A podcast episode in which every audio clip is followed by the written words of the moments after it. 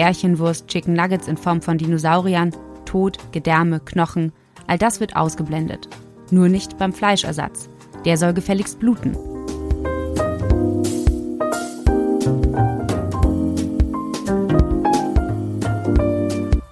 Hallo und herzlich willkommen im Sinneswandel-Podcast. Mein Name ist Marilena Behrens und ich freue mich, euch in der heutigen Episode zu begrüßen. Das neue Jahr steht vor der Tür. Oder eher gesagt stecken wir bereits mittendrin. Der Januar eines jeden Jahres ist ein besonderer Monat. Nicht nur, weil er eine Art Neuanfang markiert, auch weil er für viele Menschen der Monat der guten Vorsätze bedeutet. Mehr Bewegung, weniger Stress, mehr Bücher lesen, weniger Zucker. Die Liste jener Dinge, die es zu optimieren gilt, ist schier unendlich. Doch wissen wir alle nur zu gut, dass die meisten dieser vorbildlichen Vorsätze spätestens in der zweiten Januarhälfte ihre Anziehungskraft verloren haben und verworfen sein werden. Der Mensch ist und bleibt ein bequemes Gewohnheitstier. Neuanfang hin oder her. Unsere menschliche Willenskraft scheint einfach zu träge, zu manipulativ zu sein. Oder wie Oscar Wilde es auszudrücken pflegte, allem kann ich widerstehen, nur der Versuchung nicht. Doch was, wenn der Vorsatz nicht zum Verzicht erklärt wird, wenn er keine Quälerei, kein Zuckerbrot und Peitsche, sondern gar Genuss bedeuten würde, wenn in ihm ein Versprechen auf ein besseres Leben steckte, nicht nur für sich selbst, sondern für viele mehr.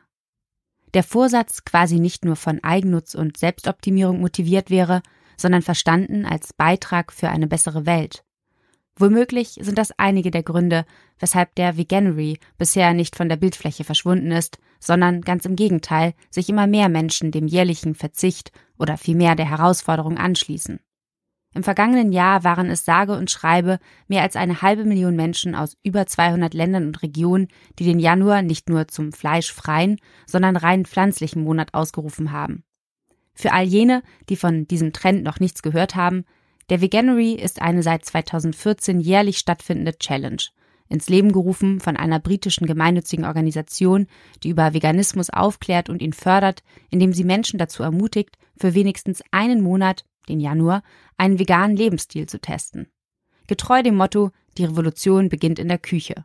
Zu den Unterstützerinnen und Unterstützern des Veganuaries zählen der Musiker Paul McCartney, Rezo, der YouTuber mit den blauen Haaren, die Sängerin Leslie Clio sowie Arzt und Comedian Eckhard von Hirschhausen, um nur einige unter ihnen zu nennen. Aber nein, nicht nur Promis sagen Ade zu tierischen Produkten, auch immer mehr Unternehmen sind auf dem Plant-Based Wagon aufgesprungen. In diesem Jahr beteiligen sich mehr als 200 Firmen an der Aktion. Ein neuer Rekord laut Organisation. Der Lebensmitteldiscounter Aldi ist bereits zum dritten Mal dabei und steuert in diesem Jahr die Better Fish Tuna, eine vegane Alternative zur normalen Thunfischpizza bei.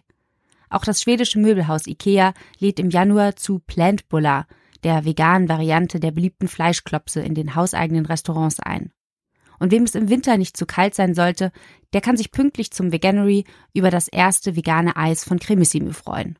Naja, besser spät als nie, könnte man sagen. Durch die Zusammenarbeit mit Marken, Restaurants und Supermärkten möchte man einen Wandel herbeiführen hin zu mehr veganen Produkten, um letztlich eine globale Bewegung zu schaffen, die sich für nachhaltige Ernährungsentscheidungen einsetzt, heißt es auf der Website des Veganeries. Und dieser Wandel ist, wer hätte das gedacht, bereits in vollem Gange.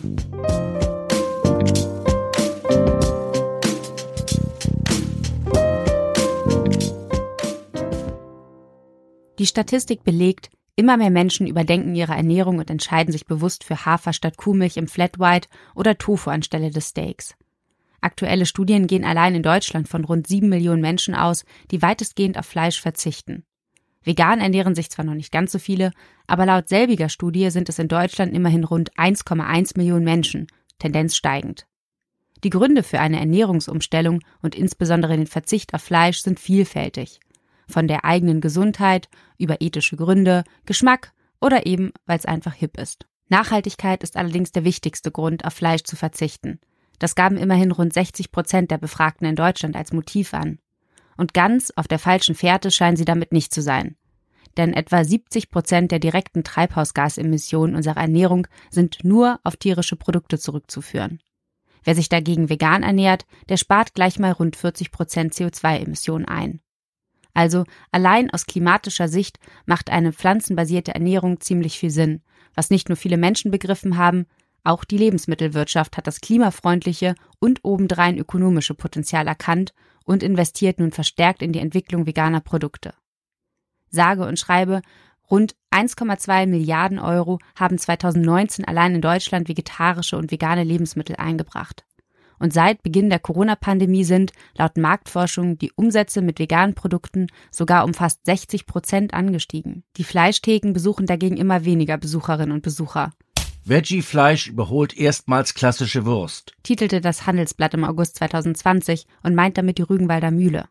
Erstmals in der 186-jährigen Geschichte macht der Wursthersteller mehr Umsatz mit vegetarischen Fleischersatzprodukten als mit klassischer Salami oder Teewurst. Und Expertinnen gehen davon aus, dass auch nach der Pandemie im neuen Normal durch das gestiegene Bewusstsein im Zusammenhang mit Gesundheit und unserer Tier- und Mitwelt dieser Boom nicht abebben wird. Ist doch super, könnte man jetzt meinen. Auf den ersten Blick profitieren alle von diesem Wandel. Umwelt, Tiere und Menschen. Bei genauerem Hinsehen wird allerdings deutlich, dass die großen Konzerne eigentlich den meisten Profit aus dem Veggie-Boom ziehen. Beispielgefällig Nestle, die zu Recht unter anderem wegen ihrer Palmöl- und Wasserbeschaffungsgeschäfte in der Kritik stehen, haben selbstverständlich Blut geleckt und eine eigene Veggie-Tochterfirma gegründet. Garden Gourmet. Die setzen jetzt voll auf Sojahack und Tofu-Schnitzel allerdings immer noch mit einer Ökobilanz, bei der deutlich Luft nach oben besteht, um es milde auszudrücken. Vielen bekannt sein wird auch der gehypte Beyond Burger des US-amerikanischen Nahrungsmittelproduzenten Beyond Meat. Der wird heute, nach seinem Börsengang in 2019, mit fast 8 Milliarden Dollar bewertet. Und das, obwohl deren Veggie Burger von ExpertInnen als weder besonders nachhaltig noch allzu gesund eingestuft wird. Die Buletten, die stets tiefgekühlt und eingeschweißt in Plastikfolie über den Kontinent geschippert werden, bestehen hauptsächlich aus Wasser, Erbsenprotein, dazu noch Rapsöl und Kokosöl. Und damit alles wirklich so nah an Fleisch dran ist wie möglich, hat sich Beyond Meat WissenschaftlerInnen ins Boot geholt, die noch immer am perfekten Fleischimitat tüfteln. Denn was, wenn In-vitro-Fleisch irgendwann nicht mehr von echten Tierfleisch zu unterscheiden wäre? Ja, was, wenn es sogar bluten würde?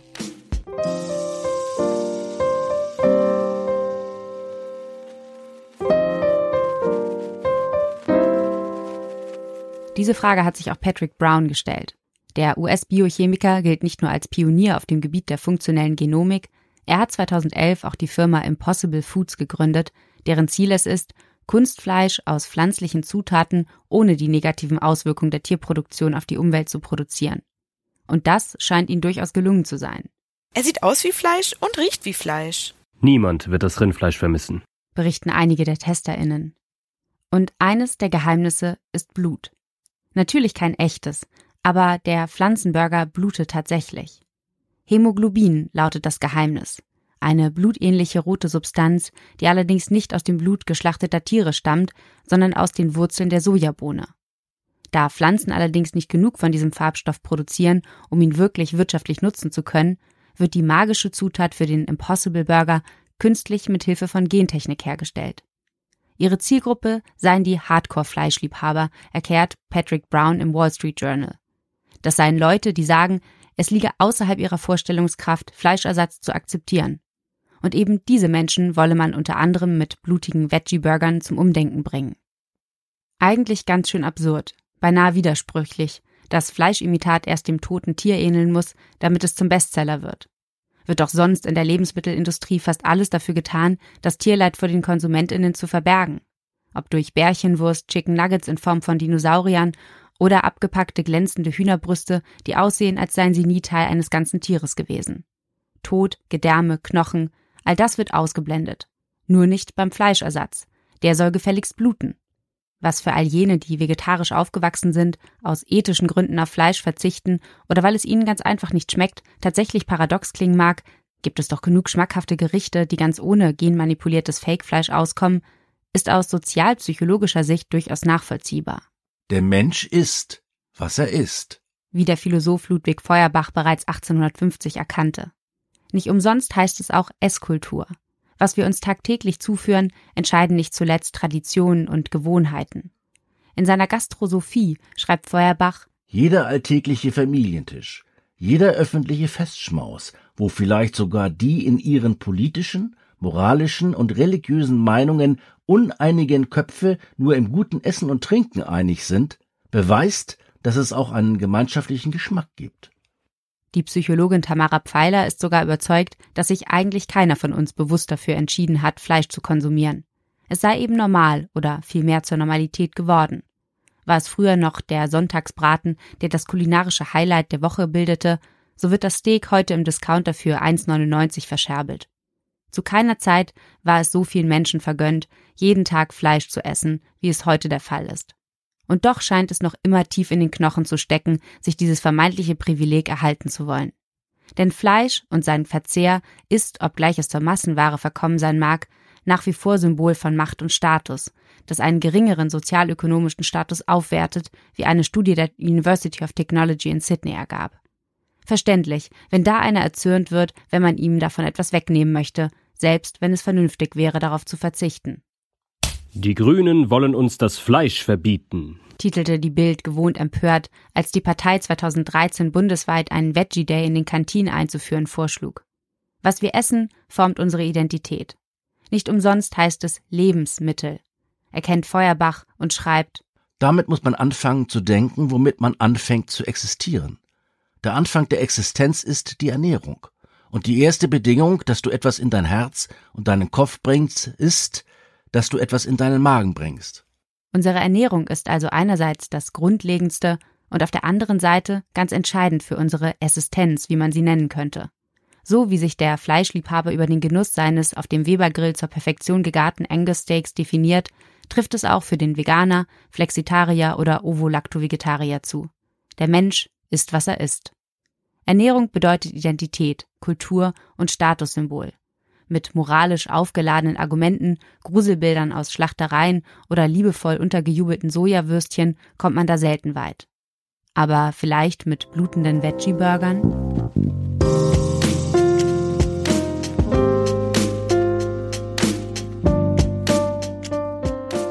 Wir werden nur Erfolg haben, wenn der Verbraucher unser Fleisch dem aus Tieren hergestellten Fleisch vorzieht, erklärt Impossible Foods Gründer Patrick Brown in einem Interview mit dem Spiegel. Auch wenn es schmerzlich ist, sich das einzugestehen, aber wir handeln nur selten rational. Der Anteil des Unbewussten in unseren Handlungen ist ungeheuer und der Anteil der Vernunft sehr klein, schrieb der französische Mediziner und Psychologe Gustave Le Bon 1841. Nur weil der Verzicht auf Fleisch sowohl gesundheitlich wie auch aus ökologischer Perspektive vernünftig wäre, stellt das für viele Exemplare der Gattung Homo sapiens noch lange kein überzeugendes Argument dar, dies auch zu tun. Selbst jene, die glauben, besonders willensstark zu sein, sind es in der Wirklichkeit nicht, wenn es nach dem Biologen und Hirnforscher Gerhard Roth geht. Sehr willensstarke Menschen sind überhaupt nicht frei, sondern von ihren Zielsetzungen getriebene, mit deren Erreichen sie sich belohnen wollen. Es ist die Aussicht auf diese besondere Belohnung, nicht der freie Wille, der Menschen zu Höchstleistungen antreibt. Es muss also nicht nur gut schmecken, sondern auch sich gut anfühlen. Eben nicht nach Verzicht. Deshalb können pflanzliche Produkte, die Fischstäbchen, Steak und Bratwürste sowohl optisch als auch geschmacklich imitieren, durchaus den Weg ebnen. Indem sie altbekannte Ernährungsmuster langsam aufbrechen, Vorurteile lösen und uns dazu bringen, die fleischlose Existenz zumindest einmal auszutesten. Ich meine, könntet ihr euch vorstellen, Insekten zu essen? Die werden von einigen WissenschaftlerInnen als Proteinquelle der Zukunft gehandelt, die das Fleisch ablösen könnte. Der Gedanke an einen frittierten Grashüpfer mag im ersten Moment wenig appetitlich sein. Aber verpackt in einen Burger Patty, der nichts mehr von Krabbeltieren ahnen lässt, da kommen wir der Sache doch schon näher. Regeln brechen kann so schön sein. Mit diesem Slogan wirbt die Bug Foundation, die angeblich Deutschlands ersten Insektenburger herstellt. Ist also vielleicht wirklich einfach alles eine Frage der Gewöhnung und eines kulturellen Sinneswandels? So wie das Sammeln von Flugmeilen vor Greta Thunberg noch Status bedeutete und heute eher mit Flügskam geachtet wird, könnte es so auch dem Fleischkonsum gehen? Da kommt wieder Feuerbach ins Spiel. In seiner gastrosophischen Ethik formuliert er, dass es nicht nur ein Glück, sondern auch vernünftig sei, Gutes zu essen. Allerdings könne man ihm zufolge nicht von allen gleichermaßen verlangen, vor allem nicht von jenen, denen es an Mitteln fehle, sich das Gute leisten zu können. Wo das zum Leben Notwendige fehlt, da fehlt auch die sittliche Notwendigkeit. Die Grundlage des Lebens ist auch die Grundlage der Moral. Wo du vor Hunger, vor Elend keinen Stoff im Leibe hast, da hast du auch in deinem Kopfe, deinem Sinne und Herzen keinen Grund und Stoff zur Moral. Im Umkehrschluss bedeutet das auch, Wer Lebensmittel im Überfluss besitzt, sich alles leisten kann, für den wird das tägliche Essen auch zu einer moralischen Angelegenheit. Sprich, sich mit angesagten veganen Lebensmitteln aus dem Biosupermarkt in Berlin Mitte auszustatten, aber all jene, die sich keinen Impossible Burger für rund 5 Euro leisten können, zu verachten, macht noch keinen besseren Menschen aus. Feuerbach plädiert vielmehr dafür, die Grundlage dafür zu schaffen, dass sich alle Menschen leisten können, was für sie selbst, Tiere und Mitwelt gut ist. Dann stehe auch der kulturell-kulinarischen Revolution nichts mehr im Wege. Und vielleicht ist das ja auch mal gar kein so schlechter Vorsatz für den kommenden Januar.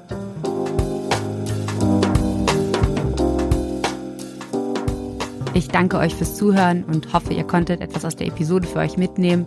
Schreibt uns gerne eure Gedanken zu dem Thema per Mail an redaktion.sinneswandel.art. Und sollte euch die Episode gefallen haben, freuen wir uns, wenn ihr Sinneswandel als Fördermitglieder unterstützt. Das geht zum Beispiel ganz einfach via Steady oder indem ihr uns einen Betrag eurer Wahl an paypal.me slash sinneswandelpodcast schickt. Alle Infos zur Episode, Quellen und Links findet ihr wie immer in den Show Notes. Mein Name ist Marilena Behrens. Ich bedanke mich bei euch und freue mich aufs nächste Mal im Sinneswandel Podcast. Thank you.